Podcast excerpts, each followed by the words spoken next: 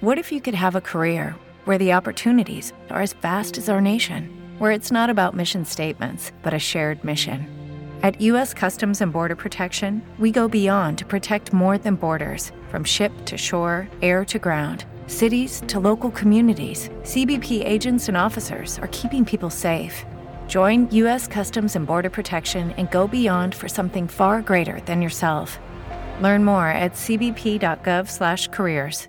Yo aprendí que lo peor que te puede pasar por preguntar es que aprendas.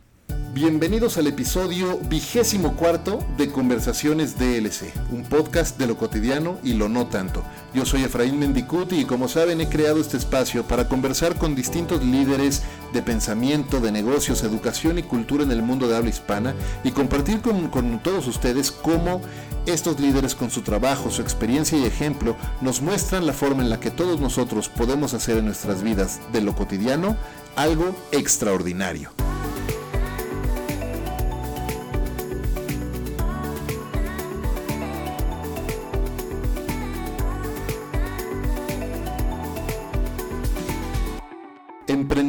Fundador de por lo menos cinco exitosas empresas. Mi invitado hoy cambió una exitosa y prolífica carrera en la industria hospitalaria para dedicarse desde hace más de 14 años a acercar a los más exitosos profesionales de México y América Latina al mundo de desarrollo de talento para compartir su conocimiento participando como conferenciantes en todo el mundo uno de los primeros y auténticos managers de verdaderos influenciadores, el fundador y CEO de Grupo Lava, de Speaker Central y de Speakers México, Luis Valls. Bienvenido a Conversaciones DLC. Muchas gracias por estar conmigo. Gracias, Efraín. Qué honor, la verdad. Al contrario, me encanta, me encanta estar contigo. Sé que, que este es un gran esfuerzo para ti y que lo estás haciendo muy bien y que yo pueda poner mi granito. Muchas gracias. No, hombre, encantado, de verdad que como te decía ahorita fuera de micrófonos, desde hace tiempo eh, tenía la cosquilla de poder, poder platicar contigo y compartir toda la experiencia que has tenido en estos últimos, en estos últimos 14, 15 años trabajando en este mundo de desarrollo de talento. Pero como, cada, como con cada invitado, me gustaría empezar por el principio y platicar un poco de la historia de Luis. ¿Cómo empezó Luis? En todos estos años y cómo fue o cómo ha sido el camino que has recorrido desde que empezaste tu carrera hasta el momento en el que estás.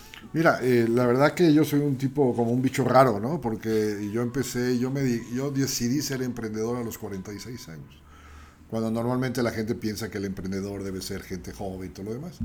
Pero no, yo, este, como tú bien decías, yo me dediqué 26 años al tema hospital, de todo lo que es la hospitalidad tanto en hoteles como restaurantes. El último trabajo yo era director de eventos y en Camino Real, fui director de eventos y en Posadas, en fin, puestos ya corporativos después de muchos años. Y de alguna forma eh, se me atravesó el camión vacío, ¿no? yo, hasta el final supe que estaba vacío, de poder eh, llevar el talento, llevar el conocimiento, llevar la inteligencia y llevar una serie de historias tanto de exitosas como de fracasos para que la gente pudiera escuchar lo que le pasa a alguien más, ¿no? que al final es lo que a la gente lo alimenta. Eh, en el año 2004, eh, uno de los huéspedes frecuentes que yo tenía en el hotel es Carlitos Páez, uno de los sobrevivientes de los Andes. Claro que, que por cierto, gracias, porque gracias a ti con, tuve oportunidad de conocerlo y convivir con él en distintas ocasiones en algunas conferencias. Y, y, entonces yo lo conozco a él porque era como cliente frecuente, hacemos muy buena amistad eh, al grado de que, bueno, pues yo tenía sus datos personales para avisarle a su familia si pasara algo, a ese nivel de confianza teníamos. Y un día me dice, oye, ¿por qué no me vendes a mí mis conferencias aquí, tú que eres el, el, boss, ¿no? Dentro de Camino Real, y dije, pues sabes que esto es un conflicto de interés, al final no lo puedo hacer, pero déjame ver qué, qué puedo hacer. Entonces escucho una, una, plática de él, me emociono con la plática de él, bueno, creo que todo el mundo se emociona Totalmente. con su plática. Y pues encuentro que el precio es accesible, la comisión es muy buena, entonces eh, lateralmente a lo que yo estaba haciendo dentro de Camino Real, pues trato de colocar las conferencias. La primera conferencia que yo hice fue para la UP. Entonces colocamos la plática y era mi primera experiencia vendiendo. ¿Fue con Carlitos? Con Carlitos. Entonces es la primera conferencia. Después te enseño el. porque fueron con tickets. ¿no? Entonces la gente entraba por medio de adquirir un ticket dentro de la universidad. Y al grado que, eh, pues yo cero experiencia en esto, por más que tengas experiencia en hacer eventos sociales o lo demás, no es lo mismo que esto. Pues tuvimos que, se tuvo que meter pantallas fuera de la UP porque la gente abarrotó el lugar. Y me di cuenta que era un negocio que podría ser interesante. Después vendimos otra y otra y otra y otra. Y ahí me di cuenta que había un negocio interesante. Pero yo obviamente sin perder el foco a lo mío que era pues toda mi carrera. Después resulta que la gente que me había comprado a Carlos me dice, oye, ¿no tienes alguien más? Enfrente de mi oficina estaba la oficina de Pedro Ferriz, de Javier Alatorre, de Fernanda Familiar, de Adela Micha, de imagen. Claro, ahí en, enfrente del Camino Enfrente Real, del claro. Camino Real, estábamos ahí compartiendo lo Pa- de casi, casi pasillo. pared, ¿no? Ajá. Sí, sí, sí. Entonces yo le decía, sí, mira, tengo a fulano, a fulano, a fulano, a fulano, como si los Los tuviera... que, los que estaban en la cartelera afuera, ¿no? Pues, exactamente, como si yo supiera, o sea, como si yo tuviera una, un, un roster de conferenciantes, ¿no? Y entonces me dice, oye, pues cotízame a Pedro a Fernando. Entonces yo nada más me cruzaba, cotizaba, salía, entonces... Y entonces comienzo a vender otro tipo de, de experiencias, otro tipo de historias. Eh, me acuerdo perfecto que Pedro Ferriz me decía, Luis, no tienes la menor idea de lo que estás haciendo. No sabes hacer esto. Yo te voy a decir cómo. Entonces cada quien me ayudaba, a como a- porque además yo amarrado a mi trabajo de que no querer soltar la hotelería. ¿no? Pues al grado que en octubre del 2005, sí, tengo que tomar la gran decisión. Porque yo ya llevaba vendidas unas 10, 12, este, 10, 12 conferencias. Ajá. Y decía, ¿le sigo o no le sigo? Me sigo por acá, porque además el 20% de comisión pues ya casi igualaba el sueldo que yo tenía en el hotel, ¿no? Entonces decías, oye, pues tampoco. Pero volteabas para atrás y veías un chavo de 9 años, un chavo de 6 años, yo con 46, era complicado, ¿no? La toma de decisión. Al final dije, mira, un año sabático, ¿no? Lo peor que puede pasar es que yo regrese a la hotelería y a lo mejor hasta en provincia y saco a la familia de aquí, de la Ciudad de México, me voy a vivir a provincia. Es lo peor que me podría pasar. Entonces la cosa es que me salgo de Camino Real y esto en noviembre 5 damos de alta la empresa y comenzamos a vender. Con el- la firme intención que en un año yo regresaba, pero dejaba yo pues todo armadito para Ajá. que fuera muy automático, según yo, ¿no? Claro que al momento de que van pasando los meses, pues te das cuenta que no es fácil ser emprendedor a los 46 años, porque sí tienes una capacidad de gestión diferente al chavo que está empezando como emprendedor, pero también tienes una losa que se llama la experiencia de saber gestionar. Porque dices, oye, yo para qué me meto en esto de ser emprendedor si yo ya tengo mis próximos 15 años casi seguros y me retiro a los 60 y se acabó el negocio, bye, ¿no? Entonces eso te pesa porque además te traes un riesgo muy alto, ¿no? O sea, tu riesgo es la familia, tu riesgo es tu negocio, tu riesgo a Claro. lo mejor es que no regresas. Eh, y bueno, la, la cosa es que tomo la decisión, me voy. Y con una buena y una mala. La buena es que en enero se acerca gente que estuvo conmigo, o yo estuve con ellos en Posadas. Me dice Luis, oye, ¿por qué no te vienes? En aquel momento se llamaba la ciudad de los niños, que ahora se llama Kitsania. Ajá. Me dice, y me ayudas con toda la parte de alimentos y bebidas de acá y te damos una igual a seis meses. Entonces yo dije, bueno, ¿cuánto es mi gasto fijo? ¿no? Y pues me pagan la iguala y estoy seis meses trabajando con ellos. De tal forma que la agencia se va dando, como dicen ahora, orgánicamente. ¿No? Ujú. Poco a poco, poco a poco, sin esa presión de que tengo que sacar la colegiatura y tengo que sacar el este y la Claro. hipoteca y todo lo demás. Dije, bueno, pues esto lo cubro acá. Obviamente trabajabas dos veces, ¿no? Pero bueno, al final lo salías, ¿no? Y el tema, eh, y la mala noticia es que en marzo me detectan cáncer, ¿no? Entonces yo sin este, tener una plataforma de confianza laboral, porque pues eras un emprendedor en ese momento, con un riesgo, imagínate, con cáncer, con un negocio nuevo, con un chavo de 9, con un chavo de 6, en donde dices, ¡ay! ¿no? Este, si esto me hubiera pasado estando yo trabajando laboralmente, pues tienes una protección diferente. Claro, y tienes el seguro de gastos médicos mayores de la empresa. Y tienes todo este tema, ¿no? Este, pero aparte a mí me agarra sin seguro de gastos médicos el tema, porque me salí, nunca fui precavido en renovarlo. Yo pensé que podía renovar los siguientes seis meses, la cosa es que no lo hice.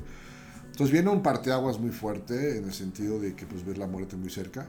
Mi padre muere de eso este, unos años antes. Y entonces sí te cuestionas muchas cosas, ¿no? En el sentido de que o tiras todo para adelante o te regresas a donde estabas. ¿Qué ¿Qué, pasa? Claro, ¿qué, pasa por tu mente en ese momento? ¿Cómo decides? Claramente decidiste seguir adelante, estamos aquí platicando, pero ¿cómo es ese proceso de toma de, decisión? ¿Cómo toco madera y no quiero ni, ni, imaginármelo, ¿no? Pero me imagino que debe caer una especie de de como de gasa, de, de, cortina que no te deja ver en ese momento lo que, lo que está sucediendo y decidir. Es muy fuerte porque aparte tienes un tema de un entorno de familia, un entorno laboral, me equivoqué, no me equivoqué, por qué me salí, no me salí, vienen muchas culpas, ¿no? De decir, oye, esto me hubiera pasado diferente acá. Pero después entendí, porque bueno, en el proceso de que hay que quitar el cáncer, me opero, me quitan el cáncer pero como era un cáncer de próstata, es un tema complicado en saber si salió o no salió el cáncer hasta los siguientes seis meses. No pueden hacerte ninguna valoración. Hasta que no pasen seis meses no te pueden valorar si funcionó o no funcionó la operación para extraer el tumor. Esto, entonces son seis meses muy complicados porque yo no puedo regresar a la hotelería. Yo tengo que seguir trabajando sabiendo que mejor en nueve me dijo, sabes que ahí me pueden haber dicho dos cosas, ¿estás limpio o hay metástasis? ¿No? Si hay metástasis, mi padre muere de eso, de una metástasis de próstata hueso, pero a los 75 años, no a los 47, ya casi que yo cumplí. Entonces al final esto creo que al igual que yo tomé la decisión de ser emprendedor en ese momento, me pasa lo mismo cuando tomo la decisión de seguir adelante porque era lo que tenía. Es el grado de inconsciencia que tiene uno para ser emprendedor. Yo siempre he dicho que el que es emprendedor tiene 80% de inconsciencia y 20% de alguna idea de lo que quiere hacer. ¿no? Porque realmente nunca te das cuenta de lo que estás haciendo hasta que pasa el tiempo. Si hoy me dices, Luis, ¿volverías a hacer eso a la misma edad? Te digo, no, ¿cómo crees? O sea, es demasiado sufrimiento, es demasiado desgaste. Afortunadamente yo me dedico a un negocio donde convivo con gente que me aporta todos los días, que vivo experiencias muy padres, sea, que tengo esta parte de, vivir con gente, con grandes historias, y qué mejor motivador para seguir adelante que las propias historias que yo, estaba escuchando. Eh, yo decido guardar el tema del cáncer ante todos, ¿no? simplemente es no puedo afectar, ridículamente yo creía que decía, yo pensaba que si la gente, los speakers sabían que tenían eso, me iban a hacer el favor, ¿no? De trabajar conmigo. Ya y entonces a lo mejor era un tema falso de cómo estaba el negocio, ¿no? Entonces la cosa que pasaron los seis meses, yo decidí salir para adelante porque, pues, te digo, hay un lado de inconsciencia, ¿no? Ajá. Esto, hay un tema de depresión muy fuerte, ¿no? Por un tema, además, próstata. Hay un tema hormonal importante que se afecta. Hay toda una, una, serie de situaciones que te van alterando. Pero bueno, al final, este, el convivir con tanta gente como ustedes, que dan pláticas, que comparten, que que es, cuando estás en esa situación los escuchas de una forma diferente, porque le dices, pues a favor, ¿no? Que me ayude a salir de esto. Gracias a Dios, a los seis meses me hago el análisis y quedé limpio a la fecha, ¿no? Maravilloso. vamos a cumplir 13 años, 14, casi 14 años de estar así, con una gran historia, porque valora las cosas de una forma diferente. Yo ya no podía regresar a la hotelería. Bueno, sí podía, no debía. Porque ya había pasado muy fuerte, ¿no? Había pasado lo del cáncer, había pasado lo del echar a andar el negocio, todo lo demás. Y entonces termina mi primera iguala, ¿no? En junio. Y me dice, oye, pues muchas gracias, va. Y yo, ¿y ahora cómo le hago, no? Y tengo la fortuna que, este, que City Express, que estaba Vendaño ahí como director de operaciones, Rogelio, me dice, oye, supe que acabas de terminar acá tal, porque Rogelio trabajamos juntos también en Posadas y con Luis Barrios. Y me dice, ¿por qué no nos vienes a ayudar a nosotros otros seis meses con nosotros? Entonces yo tengo la fortuna que el primer año de echar a andar el negocio, con cáncer o sin cáncer, como sea, tengo una iguala que me mantiene por la experiencia. Entonces yo siempre he dicho que es un poco el bono que te paga estar siempre en una industria o en una carrera. Hay un bono que no sabes cómo te va a llegar. A mí me llegó de esa forma, ¿no? Entonces no me dieron un bono así como para que vivas un año, pero la vida, por medio de lo que yo me dediqué toda mi vida a hacer, me paga un bono diciendo, oye, espérame, ahorco, pero no mato. Cosechaste lo que habías sembrado en años de trabajo en una industria, generando una buena reputación, cumpliendo con tu trabajo, dando buenos resultados y claramente eso te trajo ese bono. Ese bono. Entonces yo lo veo como un bono que me permitió un año poder establecer mi negocio establecer las reglas de juego, porque en ese momento no había agencias de speakers en México. Había agencias que se dedicaban a mucho el tema de talleres de, para nivel secretarial, para nivel ventas, pero así como algo específico de ventas, no había, siempre había como eso más algo más. Yo era, mi core único era eso, yo no sabía hacer otra cosa, eh, para mí era nuevo, yo di un 180 de grados de, de, cambio, ¿no? Que al final te voy a explicar, pero creo que no lo di, pues ya entendí que no había dado yo lo de este, este, este cambio de 180 grados. Eh, entonces cumplo el primer año, ya no me renuevo ninguna iguala, pero ese año 2005 logramos vender 56 conferencias. Prácticamente una, por, semana. ¿no? Ya traíamos el ritmito, ya teníamos algo vendido, la gente estaba, claro, tuvimos que ir a trabajar muchísimo el tema. Nos certificamos en Estados Unidos en la ISB para que nos permitieran abrir con otras agencias, traer mejores personajes. Se crea la página web nuestra, hacemos, o sea, ya empezamos a entrar al modelo. Pero como mi idea era un año sabático, yo dije, todo esto lo termino yo en diciembre del 2005 y que camine solo. Yo voy a regresar. Esa era mi promesa conmigo mismo. Entonces yo hago una agencia que sea muy autosuficiente. Sin empleados, todo digital, sin fuerza de ventas. Hacemos por medio de marketing digital, hacemos que la gente nos venga a comprar. Éramos a lo mejor 100 speakers, ¿no? De que yo hablaba y te puedo subir y tal, o si iba a ver a las conferencias y demás. Esto, y gracias a Dios este noviembre cumplimos 14 años sabáticos. Increíble. Maravilloso. Algo que me encanta, hay tres cosas que, que, me encantó escuchar ahorita de lo que decías. La primera, eh, emprendedor a los 46, 45, 46. 46 años. Lo cual me encanta porque además he sabido que hay muchos muy grandes, bueno, desde el Coronel Sanders, ¿no? Con sí, claro, ¿no? Que empezó igual a los cuarenta y tantos. Eh, y, y, eso, me encanta ese ejemplo porque es la muestra perfecta de, de que no e, ese caso o esa figura icónica que se tiene hoy día, que es casi mítica del startupero joven que dejó la escuela y pues no, no es el caso, no es el caso siempre. Hay unos, por supuesto, pero no todos pueden ser Mark Zuckerberg, ¿no? Exacto. Eh, y, cualquier persona que tenga la, la decisión y realmente la intención de hacer algo lo puede hacer en el momento que sea en su vida, ¿no? Y otra cosa que me gustó mucho lo que dijiste es, eh, pues empezaste preguntando eso que decías, cómo te salías y cómo te, te cruzabas eh, ahí a MBS y, hablar con, con, Pedro y con todos. Y decir, oye, ¿cómo? Y lo que te dijo Pedro, que además me recordaste mucho una vez que fuimos a, a Los Cabos o a La Paz, fue en Baja California, que iba Pedro y que me acuerdo que cuando se bajó del, del, del, auto, se bajaron ustedes del auto, Pedro nos volteó a decir una frase que se me quedó muy grabada, que era, la misión es seguir compartiendo el conocimiento con la gente o, seguir enseñando, no, me acuerdo exactamente la frase, pero era eso, la misión es seguir compartiendo y, enseñando a los demás, ¿no? Y, me acuerdo mucho porque tú sabes que yo siempre, un mantra que he utilizado es ese keep sharing y keep learning. Entonces eh, se me quedó muy, muy clavado en la memoria ese, ese recuerdo contigo y con Pedro allá. Sí, y, te voy a explicar algo que ya después de los años me he dado cuenta. Yo empiezo a los 46 años y me acuerdo muy bien este, que un buen amigo speaker, me dices que tú eres un emprendedor maduro. ¿No? Entonces hay como categorías.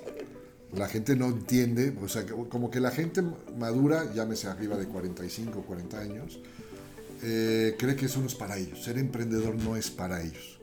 Lo más que alcanzan a pensar es tener un segundo negocio, pero no soltar tu, tu chamba. Ajá. ¿no? Entonces yo conozco mucha gente que es director del tal lado, pero tiene su papelería o tiene su franquicia de hot dogs. O, o sea, es como un side business nada más. Y, la realidad es que eh, el miedo de perder la zona de confort es muy grande.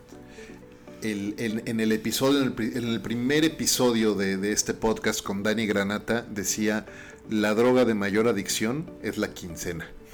Sí, sí, porque además, y lo entiendo, hay mucha gente que dice, a ver, Luis, yo gano X me alcanza para mí, me alcanza para todos. ¿Por qué tengo que dejar esto para empezar de cero? Porque además yo con el tema del cáncer me quemo todos mis ahorros.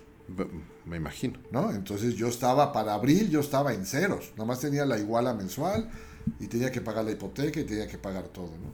Pero eso es como un empujón, o sea, yo salí de la zona de confort. Y aparte es que para atrás ni para tomar vuelo. O sea, llega un momento de convencimiento, decir, oye, yo no voy, a, no voy a fallarle a mis hijos, ni voy a fallar a mi mujer, ni voy a fallar a mis padres, ni voy a fallar a nadie, porque, mira, este ya reculó, ¿no? Y, se fue y dije, no, esto lo sacamos o lo sacamos. Total, es de aquí a diciembre, ¿no? Era un año nada más. Y este, gracias a Dios lo hicimos. Este, tuve la confianza de muchos speakers de creer en nosotros. Creamos un modelo diferente de trabajo, porque yo no sabía cómo se hacía una agencia de conferenciantes, ni idea. Entonces tomas ejemplos de Estados Unidos, tomas ejemplos de la India, tomas ejemplos de España. Este, hubo una agencia en España que me dijo, Luis, vamos a asociarnos y entramos a y yo te digo cómo y tal. No llegamos a un arreglo, pero sí, me, sí, sí aprendí a ver cómo se manejaban ellos muy por abajo yo de lo que ellos ya hacían, ¿no? En Estados Unidos había ya 400 agencias que lo hacen igual. Entonces vas aprendiendo de ver. La materia prima que son nuestros speakers, que es lo fundamental. Nosotros tenemos dos áreas. La parte de clientes, ¿no? que es buscar los clientes que compran conferencias, talleres o este, team buildings, y la parte del roster de los conferenciantes. Y lo que hacemos somos unos brokers, ¿no? en donde cruzamos las necesidades de ambos. Y eso lo hacemos y vivimos de comisiones. Ese es nuestro negocio. Entonces, pero ¿cómo estableces comisiones? Como una agencia de publicidad, como una agencia de relaciones públicas, como lo hacen en Estados Unidos. Entonces, la cosa es que yo metí toda una licuadora y dije, ¿sabes qué? Este es el modelo de Speakers México, en donde hasta la fecha seguimos manteniendo la misma estructura, en donde ganamos el 20% cuando el speaker, nosotros vendemos al speaker y cuando el speaker nos hace favor de pasarnos a nosotros una, una conferencia que algún cliente le compró ya directo, les cobramos el 10%. Así crecimos y así seguimos y esa ha sido nuestra línea. No pensamos movernos de la misma, porque dicen que cuando tienes éxito no le muevas a nada, ni, al, ni, ni, el escritorio. Algo está bien, que está funcionando, déjalo así. Entonces el primer año vendimos 56 conferencias, después fuimos creciendo, creciendo y hoy ya tenemos punto 98. Wow. Quiere decir casi una por día. Wow. Increíble. Sí, este año ha bajado un poquito por el tema de la situación, pero eh, si sacamos el promedio de los últimos cinco años, estamos en punto 98. Increíble. Oye Luis, te decía que una de las cosas que me gustó mucho de lo que me estás platicando es la, la humildad de preguntar y aprender y de dejarte enseñar por otros y la que, que, además me parece que es una competencia, un skill absolutamente necesario en cualquier carrera, el tener, el ser humildes para decir, no sé, necesito que alguien me enseñe y que cuando alguien que sabe se acerque y además te lo da en buena voluntad y casi casi dice yo te voy a enseñar, es maravilloso. Sí, yo aprendí que lo peor que te puede pasar por preguntar es que aprendas. Exacto, me encantó eso. Y entonces, al final dices, mira, pues, tendré que agacharme y decir, oye, pues no, a ver, ¿cómo, quieres que los viáticos qué? oye, pero justo, justo eso me, me, me, quería profundizar un poco en eso, hacerle un doble clic a eso, porque en estos últimos 14 años has tenido la oportunidad de aprender de primerísima mano de algunos de los más grandes líderes, no solo de México, sino de América Latina, ¿no? Y por ahí, este, no nada más grandes empresarios o emprendedores, boxeadores, deportistas, eh, políticos, eh, economistas. Historias de vida. ¿no? Historias de vida, como la de Carlitos o Carla también, Willow, ¿no? Maravillosas historias. Pero además con la ventaja de que no es la conferencia en la que yo vivo, yo vivo el viajar con ellos, Por supuesto. desayunar con ellos, ir en el taxi con ellos. Entonces te enteras de las historias que van alrededor de la conferencia. Claro, yo ah, te debo de, dar las gracias. ¿A ti te tocó, además? Claro, claro, públicamente te doy las gracias porque me tocó escuchar esas historias de primera mano con Carlitos, por ejemplo, o con Pedro, nos sentados a la mesa comiendo y, que te están contando... Eh, historias que no necesariamente cuentan cuando están allá arriba en el escenario, ¿no? Y súper interesante eso. Pero te quería preguntar, de todas estas personas de las que has aprendido, eh, ¿cuáles pensarías tú que son dos o tres grandes lecciones que has aprendido y de quién y cómo estás poniendo a la fecha en práctica esas lecciones? Mira, yo creo que sería egoísta de mi parte hablar de dos o tres, pero en general, primero lo que hemos aprendido es que el, el que tiene una historia que contar, ya sea por liderazgo, ya sea por un tema profesional, un tema, una historia de vida, un caso de éxito, es gente que quiere compartir. Y cuando tú eres el intermediario de alguien que quiere compartir, te quedas con la mejor parte. Esa es la realidad. Porque al final el que está sentado enfrente, pues recibe lo de la hora que Efraín le va a dar la plática, pero no tiene la bondad de todo lo que tú nos compartías cuando viajábamos contigo y hacíamos las conferencias como con tantos speakers. Entonces al final yo te puedo decir que yo me quedo con dos cosas. Una es valora lo que tienes. Porque hay muchas historias de vida que al final lo que te dice es, oye, yo pasé esta historia de vida desde el tema boxeador, el tema de luchador, el tema de los temas que tú me digas, o grandes CEOs de empresas, ¿no? De Hewlett Packard, de, este, de, la gente de Google, la gente, al final es valora lo que aprendiste, valora lo que tienes. Porque si ellos no valoraran eso, no lo compartirían. Entonces yo hoy te puedo decir que algo que he aprendido es comparte y valora. No de qué historia o de, de qué speaker, pero sí de muchos speakers de muchas historias. Y la otra es que al final la buena intención que tienen los speakers de compartir su vida, su historia o su, su experiencia, su profesión, es con un claro mensaje de sí se puede.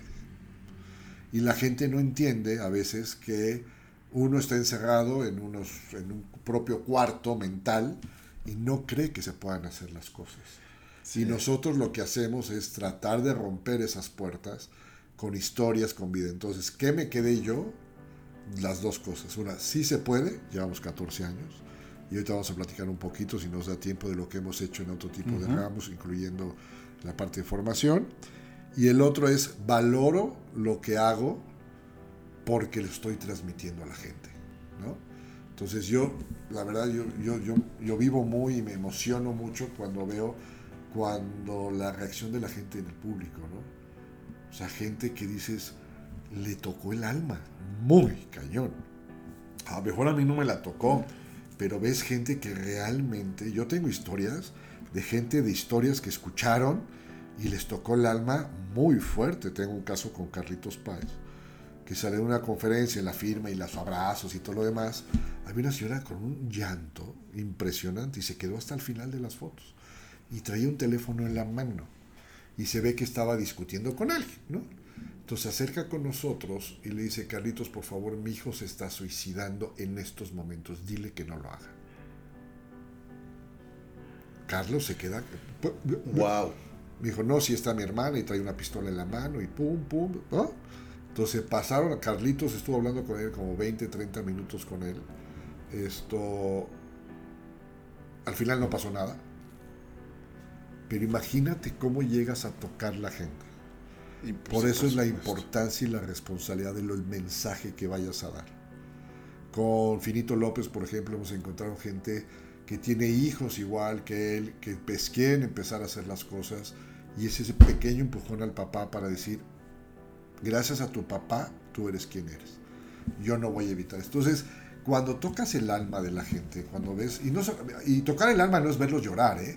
Tocar el alma me ha pasado de verlos cómo se ríen, ¿no? Claro. Porque de repente les tocó el alma decir, oye, también hay una parte divertida en la vida y yo estoy encerrado en este tema. Eh, la lectura de los libros, ¿no? De, la, de los speakers, cómo ves cómo, cómo la gente quiere leer sus libros, cómo quiere ver los mensajes hay, hay fans, ¿no? Que de repente dices, ya son fans, fans, fans. O sea, ese es con seguimiento en redes sociales. como, una, como una plática, como una historia empodera a la gente, le quita la máscara del yo no puedo, porque ya vi que alguien sí puede, ¿no? Me acuerdo perfecto la plática de Carla Willow que te dice, oigan, no, no tienen que ser alpinistas para hacer lo que yo hice. ¿eh? No estoy reclutando alpinistas. Absolutamente. Esto, Ricardo Finito López, por ejemplo, dice, oigan, con todo respeto, si yo pude, ustedes, ¿no? Y si no, vengo y los agarro a madrazo. O sea, ¿no? Entonces... De, hecho, una de las cosas que más me gusta de, de las historias de Carla, que no lo comparte en las conferencias, sino más ya en historias en, corto, y nos lo compartió justo en uno de los episodios del podcast, es esa historia de cuando fue a buscar su primer patrocinio en Saltillo, ¿no? Y, y me encanta que cuente esa historia porque hoy ¿no? Acaba de celebrar Carla el mes pasado 20 años de su sí, primera sí. ascensión a- al- al Everest. Y, y este y hoy la gente puede decir, ah, pues claro, ella puede porque es Carla, ¿no? Y es la única mujer latinoamericana que tiene su propia Barbie. Y ella puede porque ella es. Carla. No es cierto. No es cierto. Ella pudo porque es Carla, no es que pueda porque la, la vida fue fácil con Sí. ella. Ella tuvo el drive y tuvo la intencionalidad y Lo estuvo es presente y ha trabajado durísimo Y te desde el hablo de un principio. Chucho Ramírez, y te hablo de un Jorge Valdano, y te hablo de cuántos speakers que te puedo decir que no eran nadie cuando empezaron esta historia. Exacto. Hoy a los ves grandes, empoderados, porque ya traen una historia. Pero como todos, todos los que nos escuchan, que al fin y al cabo no somos nadie, podemos hacer algo si realmente nos ponemos como que el- Claro. las ganas de hacerlo. Hay historias de éxito maravillosas, pero también hay unas grandes historias de fracasos. Por supuesto. ¿no? Entonces, yo tengo gente que da pláticas sobre fracasos. Y son muy divertidas, porque dice, oye, el contar historias de tantos fracasos te ha hecho famoso, ya eres, ya no eres, ¿no? Ya no eres fracasado. Ya el, no eres fra- el fracaso te hizo exitoso literal. ¿Cómo hasta del fracaso, sabiéndolo Claro. manejar, te vuelves exitoso? ¿no? Claro. Que a mí el tema de exitoso es un tema que no, no comparto, porque yo creo que el éxito es un veneno, y me acuerdo perfecto que Chelis, el entrenador de fútbol, Ajá. tiene una dinámica en su conferencia que él, él toma al auditorio como si fuera su vestidor. ¿no? Ajá. Su vestidor. Y baja y les grita y les pone y todo lo demás. Y tiene un ejemplo que dice, el éxito es un veneno que nada más puedes hacer gárgaras con él. Entonces él agarra un vaso de agua, ¿no? Enfrente de todos, ¿eh? ¿Me entiendes? Sin- por- porque Chelis es Chelis desde Sí, aquí sí, claro. Y toma un trago, hace gárgaras y los escupe a la alfombra, al piso, donde esté. Le tiene sin cuidado. Dice, acabo de tirar el éxito para ir a buscar otro vaso. Porque si te lo tragas, te envenena. Entonces, es, yo comparto mucho eso, ¿no? Eh, Cuando uno dice, es que eres exitoso, como que te tiras al, al catre y ya voy a vivir de esto. Para nada. ¿Y cuántas historias no hay de personas que se la creen y se toman el veneno y se quedan ahí de por vida tratando de vivir del, del éxito pasado y, y eso sí que se van olvidando? Y le echan la culpa a la vida, ¿no? Ah, sí, por supuesto, por supuesto, ¿no? No, no, no, eh, no se hacen responsables de sus No, propias y si hablamos, estas son historias de vida, pero si hablamos de empresarios, historias que no, no la puedes creer de cómo, si la gente ve que llegaron a una posición importante de una empresa, pero nadie sabe de cómo empezaron, ¿no? Claro, ¿no? Y, y claro, es que se empieza, se empieza desde, desde abajo y como dicen, los pasos se van dando un pie después del otro, uno Sí, frente al gente- otro y vas avanzando. Y gente conocida, ¿no? Javier Alarcón, por ejemplo, ¿no? Pues él le servía el café al perro Bermúdez. Era el de las copias de Televisa Deportes. Copias. Y tráeme el café y vete por la torta. Y llegó a ser el director general de deportes, ¿no? Entonces son grandes historias. ¿sí? Así nada más, empezando y con las ganas de hacer las cosas, ¿no? Oye, eh, platicabas hace ratito de, de cómo fuiste aprendiendo y hoy estás haciendo las cosas un tanto distintas o has hecho otras otras cosas. ¿Qué, qué estás haciendo hoy después de estos después de este recorrido de 14 años con, con Speakers México, con todas estas nuevas iniciativas que estás haciendo y qué estás haciendo diferente? Mira, lo que pasa que hace 4 o 5 años todo parte porque encuentro, tuve que tomar una asesoría con un coach personal, porque el negocio era lo mismo, lo mismo, lo mismo, lo mismo, lo mismo, vender, vender, cobrar, vender, cobrar, vender, cobrar, escuela. Y yo ya no me estaba quedando muy claro. Y entonces platicando con un coach me dijo, oye, lo que tenemos que encontrar es la esencia de tu vida. Imagínate a los 52 años, ¿no? 53 años. Entonces, esto, y por eso te decía que al final yo nunca dejé de hacer lo que siempre he hecho. Cambié de giro, pero sigo haciendo lo mismo.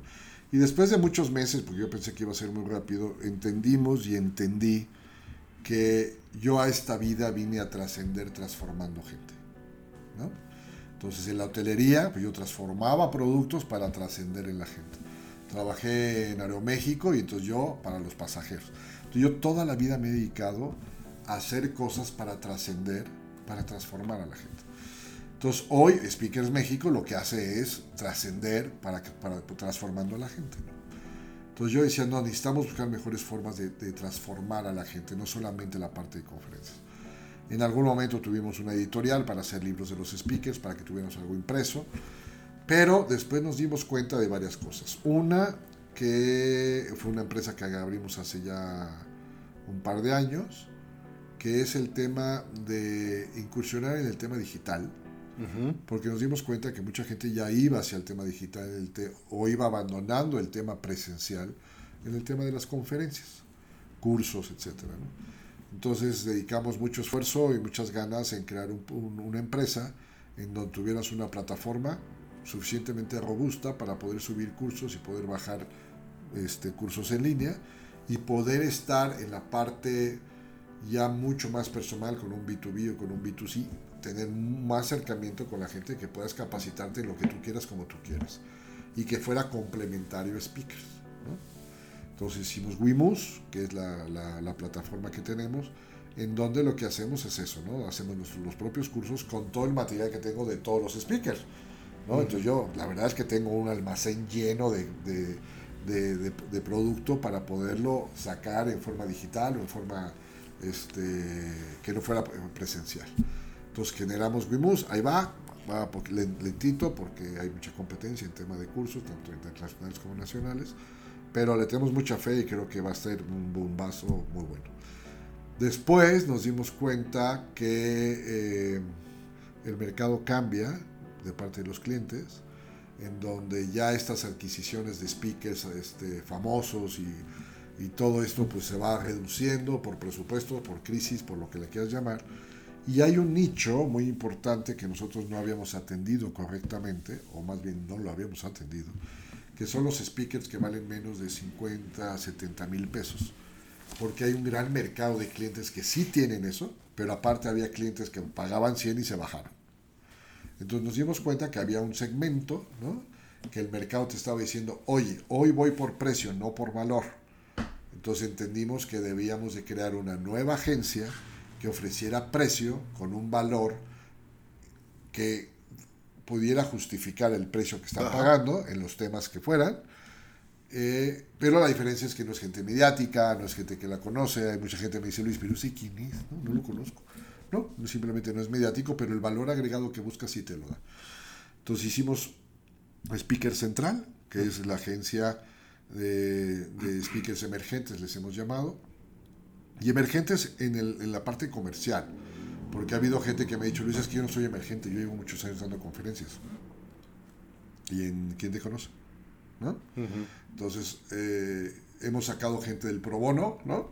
Y ahora ya empieza a cobrar un poquito y, tenemos una plataforma ya sólida de 90 speakers en los cuales están, ahí no son 14 temas, son 7 temas y la gente está funcionando bien, la gente le está gustando, estamos llegando a un mercado que antes no nos veía, ahora ya nos voltea a ver con una mercadotecnia diferente, con un, disruptiva desde la imagen, desde el nombre, desde todo y entonces estamos cumpliendo para satisfacer un mercado que está creciendo, que es la gente que compra speakers de bajo costo. Así es la vida, como en todas las marcas. Este, tienes una premium y tienes una básica, bueno, pues hay que, hay que cubrir esa parte, Y después este, yo me di cuenta que pues, yo llegaba con el cliente con tres tarjetas, ¿no?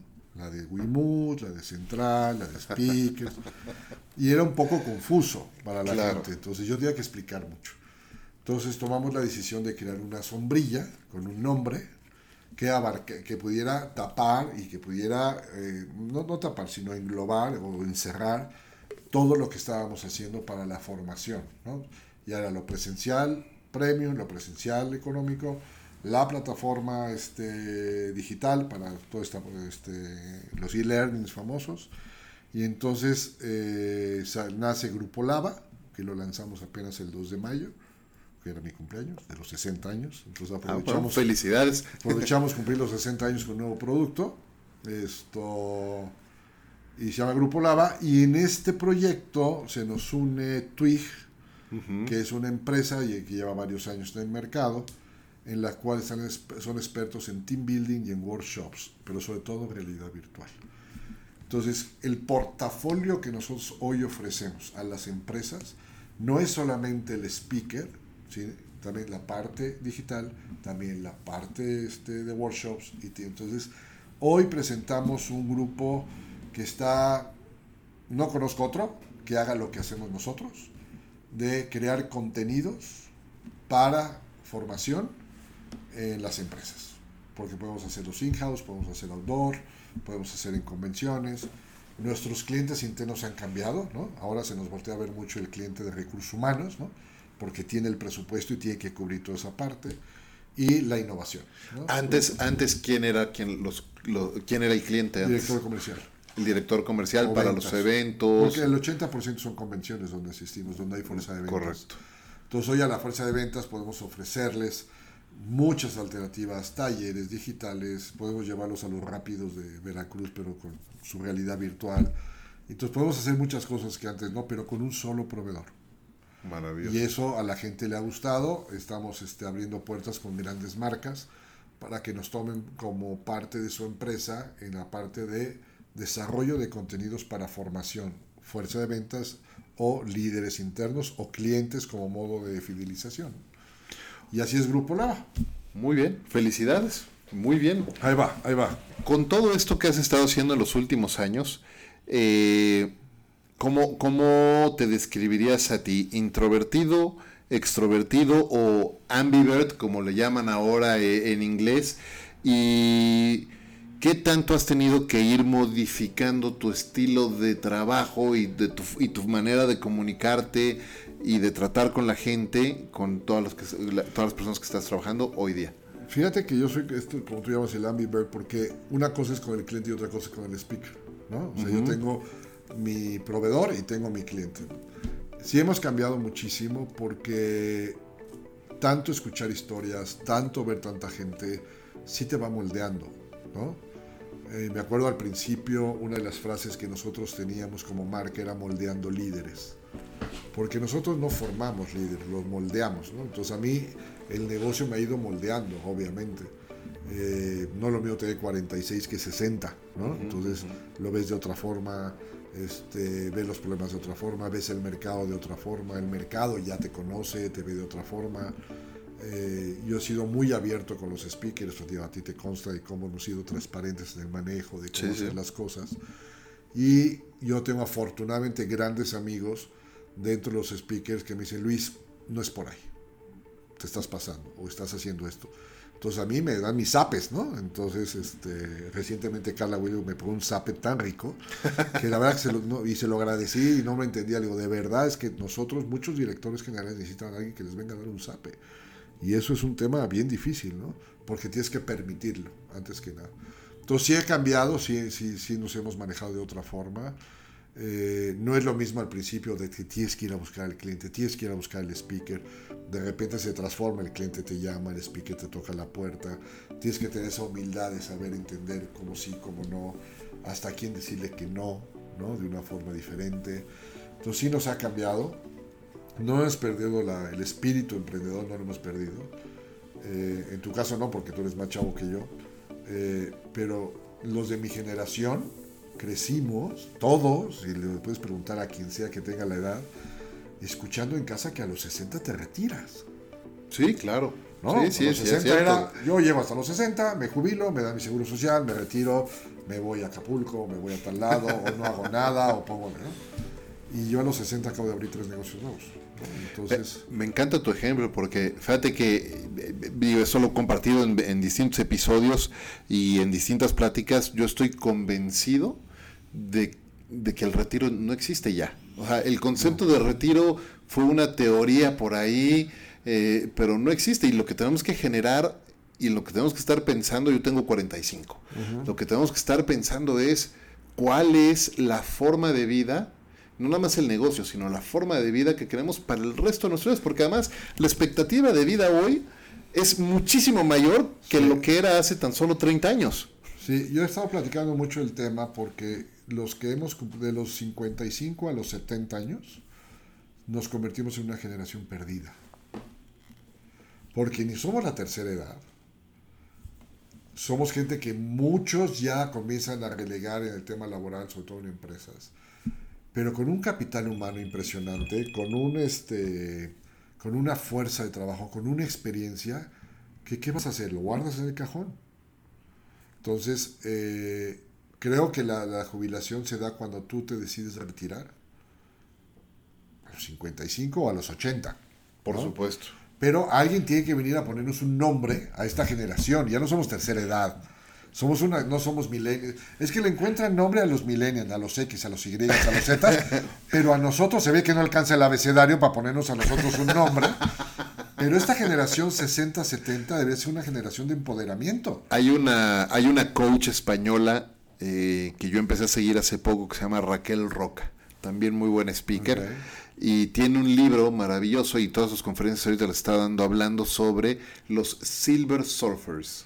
Ah, mira, ya alguien ya va el encontrando el nombre, ¿verdad? Sí, sí, sí. sí. Ahora, nada más que la mala noticia es que los Silver Surfers, de acuerdo a ella, empiezan desde los 45 en adelante. Wow, sí, puede ser. ¿No? Es que a lo mejor en Europa se está dando eso, ¿no? Claro. Pero la verdad es que somos una generación que ojalá muchas empresas este, pudieran aprovechar porque es gente con mucha experiencia, gente con mucha capacidad, con tiempo libre, eh, que podrían ser grandes consultores de proyectos que, o sea, pueden ser grandes, grandes este, ayudas, ¿no? Y la ética de trabajo y el conocimiento, todo, sí, totalmente, totalmente. Creo Porque que es algo que... no se olviden que los millennials viven por proyecto, no por persistencia.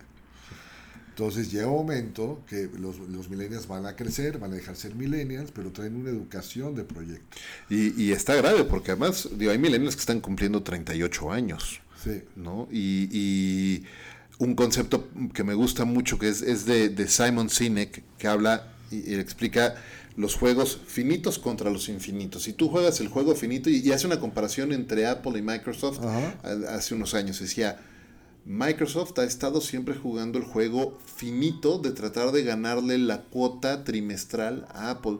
Y Apple siempre ha estado trabajando en el juego infinito de mejorar las cosas para siempre. Sí. Y por eso es que va ganando. Sí, sí, sí, Porque sí. no se está poniendo el juego finito. Sí, sí. ¿no? Sí, Y entonces si tú juegas y trabajas por proyectos, estás en un juego finito que tarde o temprano te va a venir el, el balde de agua helada, ¿no? Sí, digo, hay, hay una teoría ahora entre los headhunters que están volviendo a contratar gente de 50, 55 años. Porque ya se dieron cuenta las empresas que prefieren permanencia que proyecto. Por supuesto. Y la permanencia sí se da en este tipo de, de, de edad, ¿no? Donde a lo mejor ya estabas, si no desahuciado laboralmente, estabas en un tema de crisis muy fuerte. Y si ahora quién me va a contratar y cómo voy a ganar dinero y el- lo del seguro no me va a alcanzar, porque pues aquí dicen que a los 60 te corren, ¿no? Entonces yo creo que esto poco a poco va a ir cambiando, pero sí somos una generación que nos aproveche. Total, hay que, hay que, hay que Porque aprovechar. mí me dice Luis, ¿y por qué abriste el negocio? Y digo, porque algo tengo que hacer de los 60 a los 70. Yo mismo me tengo que provocar mi chamba de los 60 a los sí, 70. sí. Porque ninguno de los dos negocios que acabamos de abrir es para dos años. Claro. ¿no? Entonces yo me quiero así bajarle la velocidad a la, a la chamba, sí, pero más adelante, ahorita. Entonces dije, no, yo tengo que hacer algo nuevo porque si no me voy a aburrir con este. y, y- y- y me quedo en mi zona de confort.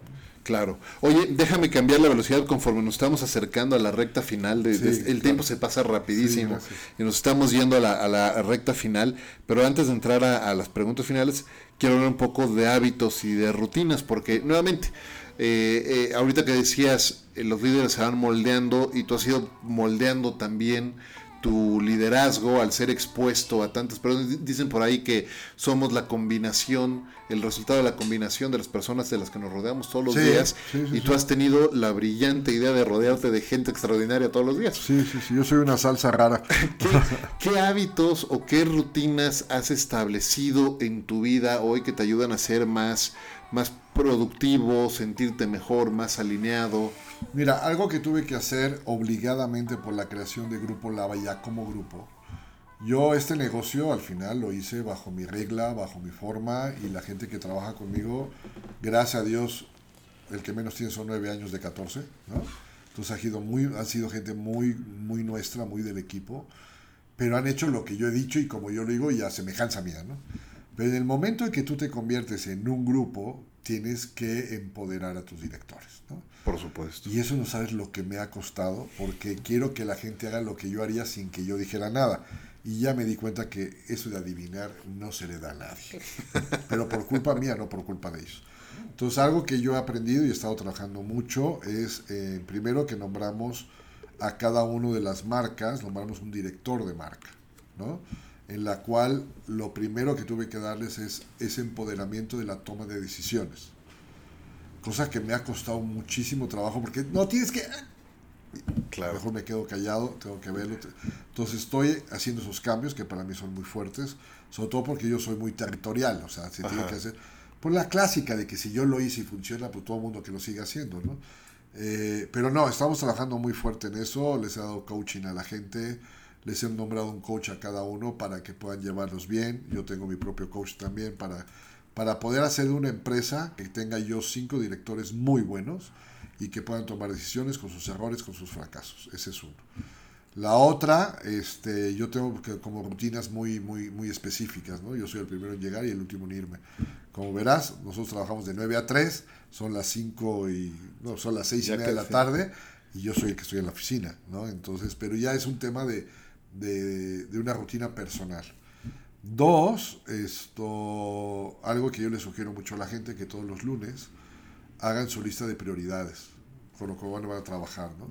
Hay un libro que se llama Trágate, eh, Trágate este sapo, este, que te ayuda mucho en la administración del tiempo, en donde decides qué es lo que tú debes de hacer, qué es lo que debes de mandar a hacer y qué es lo que ya nadie debe de hacer. No solamente alguien, nadie.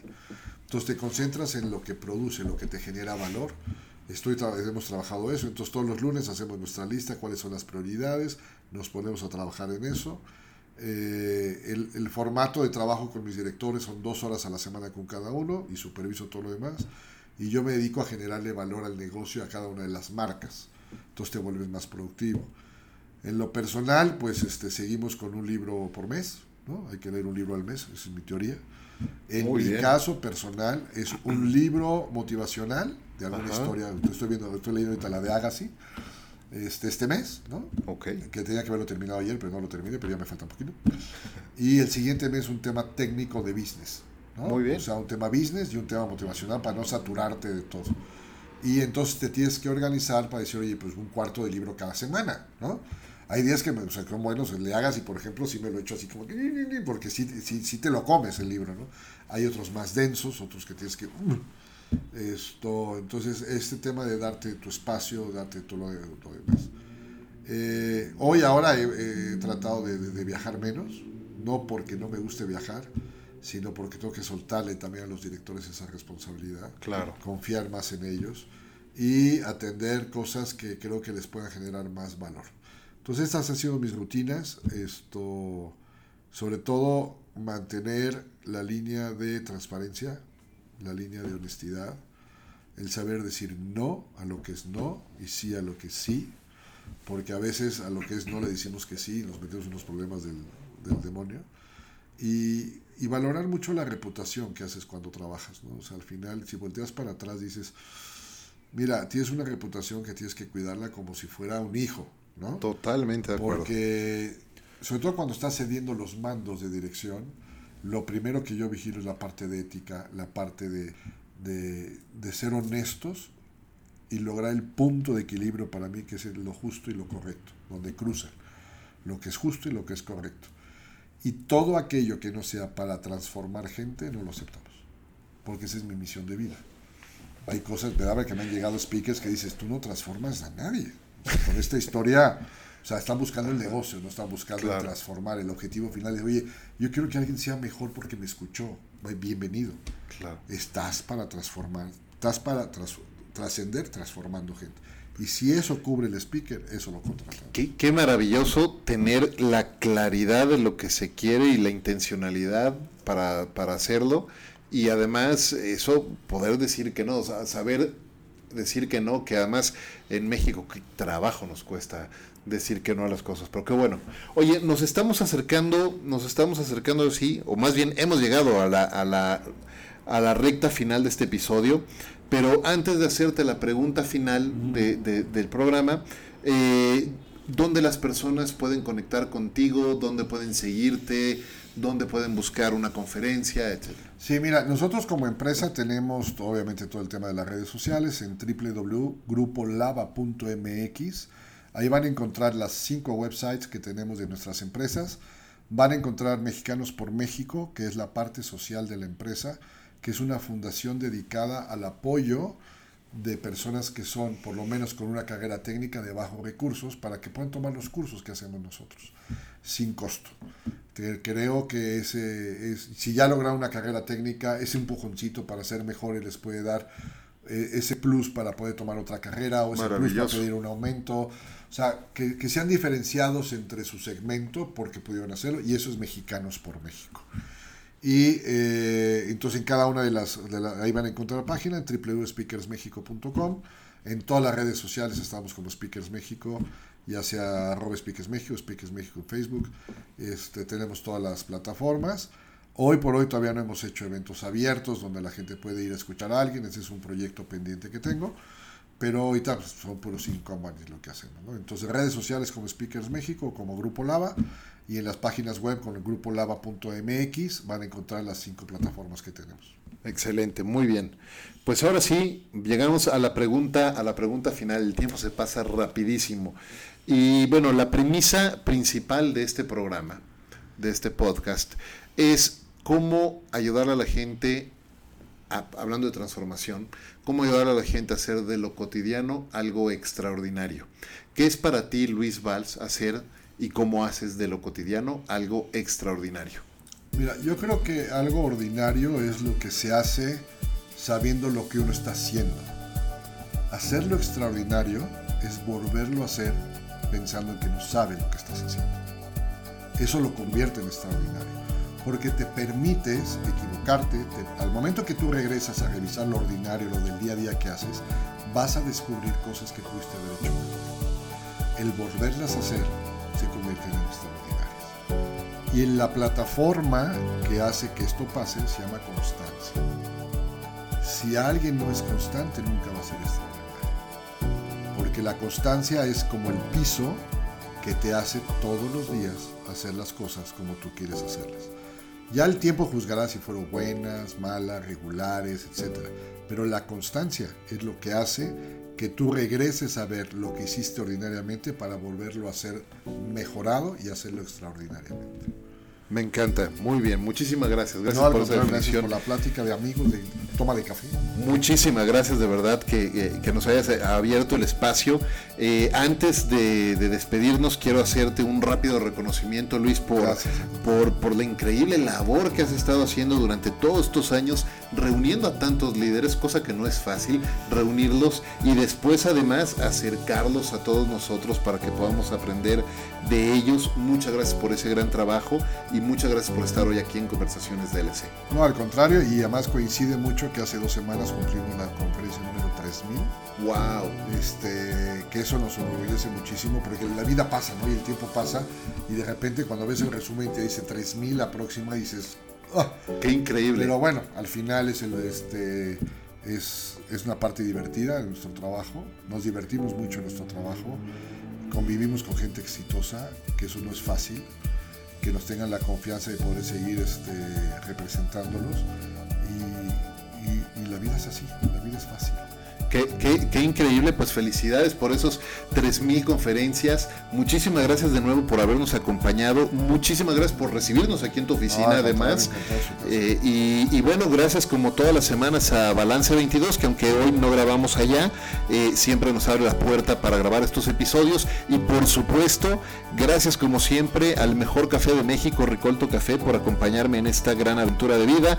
Yo soy Efraín Mendicuti y les agradezco a todos ustedes haber escuchado este este episodio de Conversaciones DLC, un podcast de lo cotidiano y lo no tanto. Los espero en el siguiente episodio.